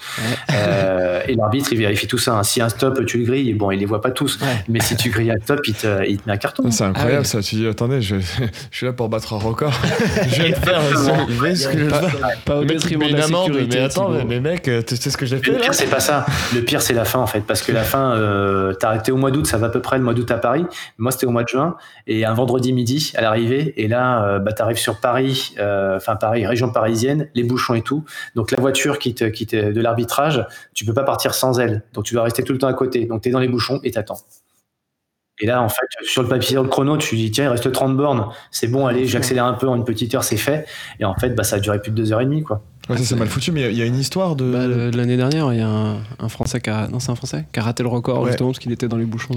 Qui a fini 20 minutes, 20 minutes derrière On est tous au même lot. Hein. Dany, comme tout le monde, t'arrives, si t'es, euh, s'il y a des bouchons, bah t'attends. Et moi, les bouchons, j'en ai eu et, et c'est atroce, quoi. C'est le pire moment, quoi. Tu fais un roman, t'es à l'arrivée et t'as une demi-heure, tu dois faire les stops et les, bouchons et t'attends, et t'attends, et t'attends, et t'attends. C'est pas le, pas le bon moment. terrible. Du coup, tu arrives, euh, sur Paris, tu arrives vers euh, l'Arc de Triomphe, je crois, si je dis pas de bêtises. Euh, il y a je sais pas, il y a des banderoles, c'est, l'arrivée d'une course normale ou comment ça se passe? Il y a des supporters. Alors, il y a une anecdote rigolote parce que Lionel Jourdan qui a battu le record cette année au mois de août, Cédric Fleurtan qui l'entraînait, on l'entraînait tous les deux, Cédric et moi on entraînait Lionel, et Cédric, il, a la chance de pouvoir le voir à l'arrivée. donc il va le voir et il s'imaginait qu'il y ait plein de monde, les banderoles, tout ça. Et il arrive là-bas, il me dit mais Cyril, il n'y a personne. C'est nul. C'est glauque. ouais, c'est super glauque. Et moi, j'ai eu la chance d'arriver, comme je suis en région parisienne, enfin, j'étais en Picardie, j'ai quand même pas mal de potes qui sont à une heure de Paris. Donc, j'ai la chance d'avoir quand même pas mal de monde pour mon arrivée. C'est assez rare. En général, tu arrives, il n'y a, a, rien. Hein une petite médaille, et puis le t-shirt de finisher, et puis voilà, quoi, tu rentres chez toi. Et, le truc le plus rigolo, enfin non, c'est pas rigolo en fait, c'est l'organisateur, l'arbitre, il te dit euh, bah, bravo, maintenant je vais retourner en Angleterre, faut que tu me payes euh, mon Eurostar pour retourner à Londres. Et ça, il ne m'avait pas dit. Donc maintenant, je quand j'en prépare euh, sur, sur roman je leur dis oublie juste pas qu'à l'arrivée, il faut payer le, billet de retour. il, a le bon, il a le bon rôle, lui.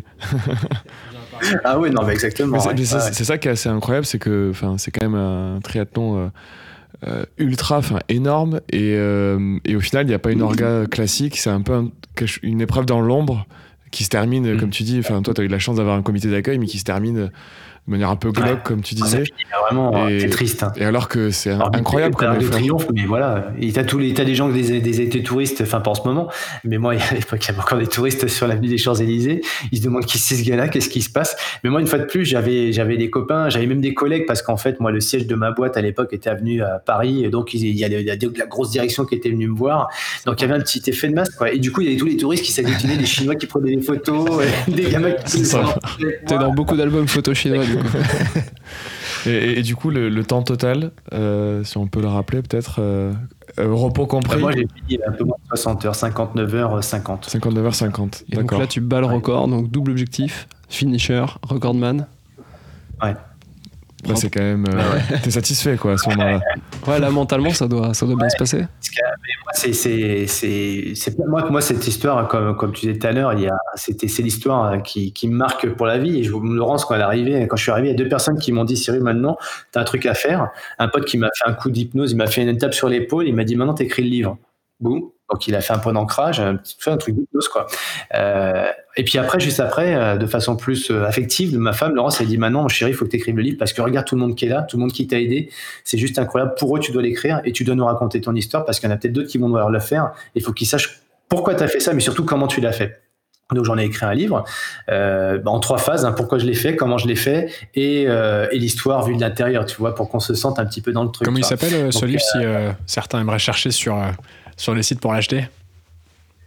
Ah bah moi j'ai tu tapes Cyril Blanchard sur internet, tu vas sur mon site et euh, il y a je c'est moi qui le vends. il est sur il a été sur Amazon et je sais pas s'il y a encore. Il est en anglais en tout cas en, version anglaise pour, sur Amazon, mais moi sur mon site et, et d'ailleurs j'en ai eu deux commandes aujourd'hui, il faut que je les dédicace. Ah, c'est moi qui fais, je dédicace et j'envoie euh, avec mes petites mains. Donc euh, ouais, c'est moi. J'aime bien faire ça. J'adore, j'adore faire ça. J'adore partager en fait. Et ouais, donc cet enseignement, euh, enfin c'était juste un truc absolument génial de vivre ce record. Alors ce que je voulais vous dire, c'est quoi? C'est que quand j'ai dit à l'anglais trois jours, enfin l'organisateur trois jours avant le départ, voilà comment je vois ma course, il m'a dit. récupérer 6 heures, enfin 4 heures, parce que c'était 20 heures plus 4 avant de nager, 20 heures de course plus 4 heures, il m'a dit c'est pas possible bah, je sais pas si c'est pas possible, mais moi je me suis préparé toute une année pour ça, quoi. Euh, et j'ai vu ma stratégie avec mon, mes préparateurs, notamment pour le, sommeil, euh, c'est celle-ci. Donc je, vais pas, je ne vais pas changer ma stratégie. Il me dit, c'est pas possible. Et il, il voulait pas non, non, tu pars trois heures avant, quatre heures. Donc, là, tu es dans une négociation avec l'anglais, ce qui est pas simple. négocier avec des anglais, c'est pas comme négocier avec des français. Faut être, euh, bref, je rentre pas dans les détails. Et il, accepte quand même. Et fin de l'histoire, bah, c'est fait, quoi, tu vois. Donc, et l'anglais, il a eu beaucoup de respect parce qu'au départ, il m'a pris un peu pour un, pour un point français, en fait. Parce que moi, on arrivé avec, euh, on arrivé comme vous avec de la bière, on arrivé avec, euh, c'est pas pour moi, c'était pour l'équipe, mais il nous a regardé un petit peu de haut, il nous regardait. Et puis, plus l'épreuve avançait, et plus je voyais dans ses yeux qu'il dit, ah, on n'est peut-être pas tombé sur un mec si con que ça, quoi. Et euh, Lionel, euh, qu'il a fait donc il y a maintenant euh, enfin cinq mois, au mois de dernier, on avait l'objectif de faire moins de 50 heures. Voyez alors quand moi je l'ai fait, il me disait c'était pas possible de faire moins de 60 heures. Et Lionel, l'objectif, c'est de faire moins de 50 heures. Donc, on est vraiment sur du très, très haut niveau, là. Et forcément, il n'a pas dit c'est pas possible. Il a dit hmm, Qui c'est qui te prépare, toi? C'est Cyril Blanchard. Hmm, bon, d'accord, t'as pas l'air trop mauvais. Puis bon, voilà. Et puis en plus, Lionel c'était, avait fait les stages de préparation avec, euh, avec les Anglais. Donc ils avaient vu que c'était un mec super sérieux. Quoi. Mais bon, tout ça pour dire quoi? Qu'en fait, euh, tout le monde aurait tendance des fois à dire à, à, la personne qui veut faire des choses un peu folles non mais c'est pas possible, c'est pas sérieux, fais pas ci, tu vas te mettre en danger, c'est pas, etc. Et qu'est-ce qu'on fait? Bah, bah du coup en général on écoute. Hein. Parce que c'est vrai, on a envie de faire plaisir, on veut pas contrarier les gens.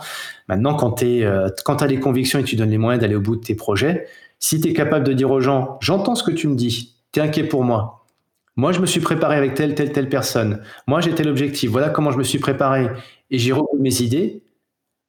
J'y arriverai, ce sera mon succès j'y arriverai pas, ce serait pas un échec, ce sera juste un apprentissage de la vie et peut-être que je le ferai après différemment, peut-être que je le ferai pas, je ferai autre chose, mais en tout cas, j'aurais vécu dans tous les cas une expérience incroyable. Alors attention, faut toujours ne pas jouer avec la vie parce que là, c'est quand même précieux. Et là, pour le coup, une épreuve comme celle-ci, il y a quand même des mecs qui ont laissé leur, peau dans, dans, dans, la manche, hein. c'est par, par, hypothermie. Donc voilà, malgré tout, euh, c'est ce qui m'a amené moi à, ne pas faire n'importe quoi et à m'entourer de conseils les plus précieux possibles. Et qu'est-ce qu'il a fait pour optimiser justement euh, sa performance? Qu'est-ce qu'il a fait pour euh, gagner du temps, par exemple, par rapport à ce pour contextualiser, pardon, pour les, pour les auditeurs, je ne sais pas si on l'avait expliqué euh, du coup en amont. Euh, donc du coup, tu as, entraîné Lionel Jordan, c'est ça? Pour que justement il puisse être en mesure de faire l'enduroman cette année. Et là où il a justement battu le record de, le, le, record de justement 10 heures. 10 heures. C'est ça? En combien de temps C'était donc il y a 5 mois, en combien de temps? En 58, moins de 59 heures. Je sais plus exactement combien.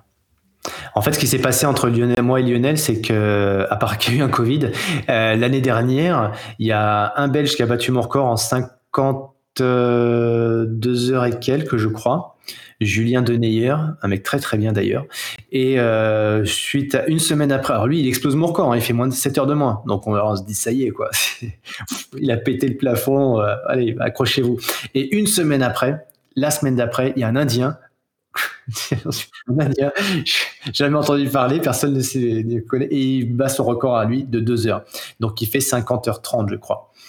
Et là, Lionel, il me dit, putain, j'étais parti pour battre ton record. Et là, je me, enfin, pour battre un record, battre le record de l'épreuve. Mais entre temps, euh, il y a des mecs super costauds qui ont fait un truc de fou, quoi. Et alors, Lionel, bah, déjà, faire moins de 50 heures, c'était quand même vachement, voilà, la barre était super haute. Et avec le Covid qui nous tombe dessus, au mois d'avril, il peut plus s'entraîner, il peut pas nager, euh, il peut pas courir à plus d'un kilomètre de chez lui, etc. Enfin, autant vous dire que c'était une mission euh, ultra compliquée. Mais c'était ultra stimulant pour lui et, c'est tout ça c'était des, des, voilà des, des, des, objectifs à surpasser et on s'est surpassé et puis à fin de l'histoire il explose le truc quoi. Donc qu'est-ce qu'il avait de plus que moi? Déjà physiologiquement il est, super costaud. Il avait un super coach euh, et non, on a fait vraiment un super boulot quoi. Avec euh, Cédric Fleurton qui, qui a fait ses plans d'entraînement euh, ouais on a on a fait vraiment un truc de costaud il, a peut-être pas fait autant de bornes aussi en, en natation. Il a peut-être économisé un peu quelques kilomètres sur la sur la traversée de la Manche non, non, il en a fait presque autant. il, a fait, il a fait 10, plus de 17 heures dans l'eau, lui. Hein. Il est moins bon nageur. Par contre, c'est un super coureur et puis un très bon cycliste. Et puis, euh, lui, quand il est arrivé à la, à, la nage, il a enchaîné tout de suite sur le vélo. Il n'a même pas récupéré, il n'a même pas pris une bière, rien. en tout cas, le record est à nouveau français. Ouais, c'est important ça. 49 heures 24 minutes. Ça, ouais. Est-ce que, euh, après euh, cette épreuve que tu as, vécue, que tu de nous, tu viens de partager avec nous, c'est quoi tes nouveaux challenges? On a suivi un petit peu ton actualité, mais est-ce que tu peux nous exposer un petit peu ce, ce qu'est ce, ce même Project qui devait avoir lieu cette année? Je crois qu'il y a eu quelques, quelques petites modifications. Bah, en fait, moi j'avais un peu un doux rêve, c'est de, revivre une épreuve un peu comme l'enduroman, mais quand on quand on écoute ceux qui vont terminer, moi y compris, euh, c'est pas une épreuve super sexy, quoi. Hein. Enfin, nager euh, dans une dans une eau, euh, enfin la Manche, c'est pas terrible. Courir le long des routes anglaises, c'est franchement pas génial.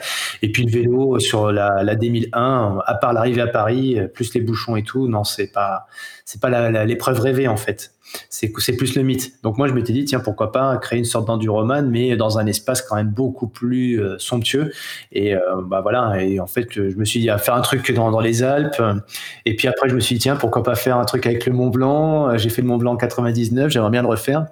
Et donc euh, voilà, tout mis bout à bout, bah, l'été dernier, je me suis dit bah tiens, le lac d'Aigbelette qui est un lac magnifique dans lequel je m'entraîne avec d'autres d'autres potes comme Rémi Vialon qui a fait la Manche à la nage lui aussi on s'entraîne régulièrement là-bas. Euh, et puis, bah, je me suis dit, tiens, si je fais mon, mes 5 km de nage ici, après, je fais un super parcours vélo euh, euh, en Haute-Savoie et Haute-Savoie, avec passant par le lac de du Bourget, lac d'Annecy, euh, le, tous les le Semnos, des, les vignes de Savoie, enfin les, châteaux. Euh, on a vraiment un parcours magnifique à faire. Donc j'ai fait un parcours, j'ai imaginé un parcours, et puis avec une arrivée à Saint-Gervais à vélo. Et après, bah, qu'est-ce qui reste à faire? Une belle ascension au Mont Blanc. Donc je me suis dit, tiens, summum, euh, c'est voilà, pour moi c'est l'enduroman, c'est un peu le, le, summum du d'une course pour moi, quoi. Mais je me suis dit, summum, c'est pas juste une épreuve, quoi. C'est tout, c'est son environnement. Donc je me suis dit, tiens, je vais créer summum. C'est quoi les distances la hein. distance pour le, pour le summum, du C'est quelle distance? À la distance, bah, ça fait 5 km à la nage. Après, il y a 170 à vélo avec euh, pas loin de 5000 mètres de dénivelé. Parce qu'on passe, euh, je fais passer par le col de, col de la Croix-Frie, après le col de, des Aravis. Donc ça, c'est deux beaux, deux beaux cols euh, hors catégorie. Et, euh, et puis après, bah, Saint-Gervais, euh, donc euh, bah, le, la montée du Mont Blanc, euh, en kilomètres, ça fait une vingtaine de kilomètres par Saint-Gervais. Et puis bah, le dénivelé, vous l'imaginez, une arrivée à 4008, euh, c'est magnifique. ouais, c'est une ça, ça donne presque envie de le faire. Hein. et le, après, le, puis enfin, le truc, moi, je l'ai réfléchi depuis depuis trois ans. Hein. Et puis euh, j'ai réfléchi à plein de formats, plein de plein de plein de plein de parcours. C'est celui-ci qui m'est arrivé comme une évidence. Et euh, Qu'est-ce que je veux vous dire par rapport à ça? Oui, le truc sympa en fait qu'on s'est dit, ce serait pas mal quand même de le faire en moins de 24 heures. Hein. Et ça, je pense que ah, c'est le challenge de le faire en moins de 24 heures. Une petite limite de temps, quoi. Pour corser un ouais, peu. voilà, histoire de mettre quand même un challenge. Euh, c'est pas juste une balade, quoi. Voilà, on reste un petit, qu'on mette un petit peu la notation, une connotation sportive et un peu complète, quoi. Mais je le fais seul avec une équipe. Et puis après, ben, on verra si je sais qu'il y a déjà des gars qui m'ont demandé oh, j'aimerais bien le faire et tout. Donc on verra si on en fait une épreuve. On verra par la suite. Donc là, c'est reporté à 2021 du coup, euh, été prochain? Ouais, ce sera le 21 juin 2021. Ah, dommage, on sera. C'est bon, on l'aura fini, on peut enchaîner. une semaine après, une semaine après, après, bon. après l'Ironman, c'est bon. ça fait un bon échauffement, l'Ironman. bah écoute, euh, on a fini pour, pour les questions euh, qu'on s'était qu'on s'était notées et qu'on souhaitait te poser. Euh, on a une question de, fin traditionnelle. Je crois que Thibaut euh, adore la poser, donc je, lui laisse la main. oui, on a, l'habitude de, demander dans le podcast Pinta Triathlon Club la bière préférée de notre invité. Donc, euh, je- toutes les- Je suis un fan de bière. Ah, je viens du, très je viens bien. du Nord, hein, donc euh, bien nos Nord, invités, euh, j'en vendais des bières avant, euh, donc j'en teste beaucoup. Il y en a une qui me tient particulièrement à cœur euh, parce qu'elle est de l'Oise euh, et pas loin d'où habitait mon papa qui est décédé il y a deux ans, donc elle a, elle a une petite connotation cette bière-là que je trouvais déjà excellente, enfin excellente avant, encore plus maintenant parce qu'elle me parle beaucoup en moi. Euh, c'est la Saint-Rieul, la Saint-Rieul euh, et, et celle que je préfère c'est l'ambrée. Donc toutes les bières ambrées, moi c'est quand elles sont un petit peu, voilà, quand c'est un peu corsé. euh, J'aime bien les bières noires aussi. Ça me rappelle un petit peu, euh, voilà, le Nord, mais là le Nord plus l'Angleterre justement. Mais voilà, la Saint-Rieul, et c'est une très très bonne bière, je la recommande. À déguster le prochain épisode. Bah écoute, merci beaucoup euh, pour ton temps. Est-ce qu'on peut te suivre un petit peu sur, euh, sur les réseaux sociaux? Tu nous as fait part de, de ta chaîne YouTube et de ton site internet, mais sur Instagram ou sur Strava pour suivre tes, tes performances d'entraînement éventuellement? Ouais, ouais, ouais, sur, bah, sur Strava, ouais. euh, moi, je mets Cyril Blanchard, hein, mon Facebook, euh, mon Instagram, euh, un petit peu tout, comme tout le monde. Voilà, j'y passe plus ou moins de temps. Il y a des périodes où je suis beaucoup dessus. euh, je réponds, en tout cas, je réponds tout le temps. Les gens, je pense qu'ils peuvent pas me reprocher ça.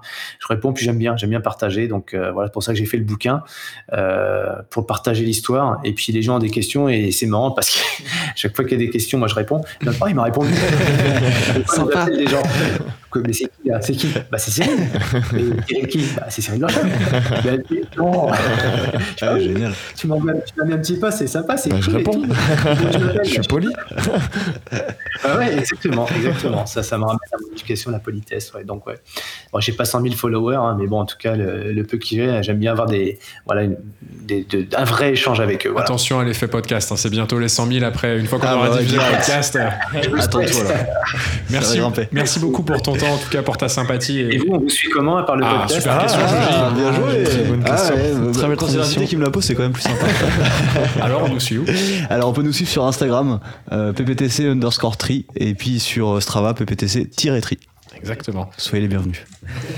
Il y a, il y a- il y a un club, euh, il y a un club Strava, oui. Ah, Un, un club. Ouais, On, un est, on, club. on commence à être, euh, on commence à être pas mal nombreux hein, sur, euh, sur Strava. Ok. Ouais, il commence à y avoir du monde. Ouais. Il y, a des- il y a des belles perfs, il y a, il y a plus de 16 heures d'entraînement par semaine. J'ai Ouais, de c'est- regarder. c'est pas nous qui les faisons. Ouais. hein. C'est pas nous les meilleurs, donc j'arrête de regarder. C'est ça. On a recruté des champions, c'est bon. En tout cas, merci beaucoup. C'était vraiment un plaisir de discuter avec toi, Cyril. Ouais. Merci Euh, beaucoup. mer- Partagez. mer- Merci merci, vous, les gars. merci beaucoup pour ton temps. Et Et surtout, n'oubliez pas, que l'important, C'est le- le club. le club, bien sûr. Merci, Merci. Cyril. Merci Au à vous. Salut. Vive le club. Merci.